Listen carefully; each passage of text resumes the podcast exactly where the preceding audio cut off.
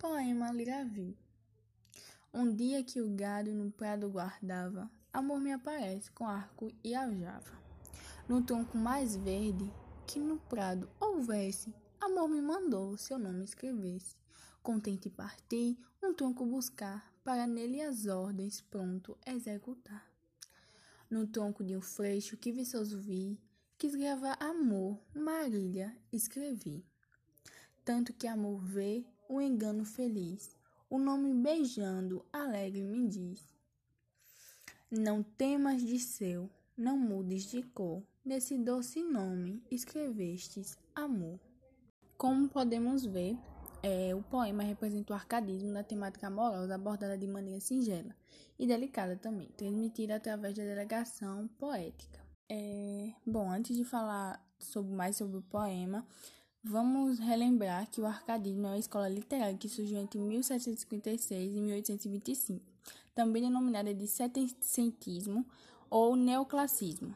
O nome arcadismo é uma referência à Arcádia, região campestre do Peloponeso, inspiração poética, né? Lembre-se que o arcadismo possui três tipos de manifestações literárias: obras líricas, satíricas e as épicas. Vale lembrar também que há uma grande diferença entre o barroco e o arcadismo, porque muitas pessoas confundem. O barroco ele expressa-se pela dualidade, pelo contraste. O arcadismo surge em contradição é, ao barroco, né? É, o arcadismo ele busca mais a simplicidade, a clareza, a valorização da natureza e a revalorização da antiguidade clássica através da metodologia.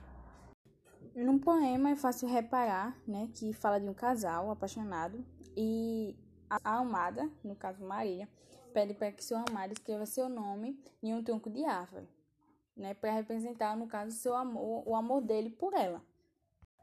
Então, Liceu sai, né, a realizar o pedido da sua amada e no tronco de um freixo gravou Marília, em vez de amor. Disseu temeu por não ter escrevido o nome amor então Marília o disse: Não temas de seu, não mudes de cor, nesse doce nome escrevestes amor. Né? Porque vale retratar que Marília é a metáfora de amor. Podemos ver, né, que no poema é, gravita em torno de três diretrizes, né, a natureza, a verdade e a razão, né? Buscando fazer da literatura a expressão nacional para assim manifestar a verdade. É, então é isso, muito obrigada.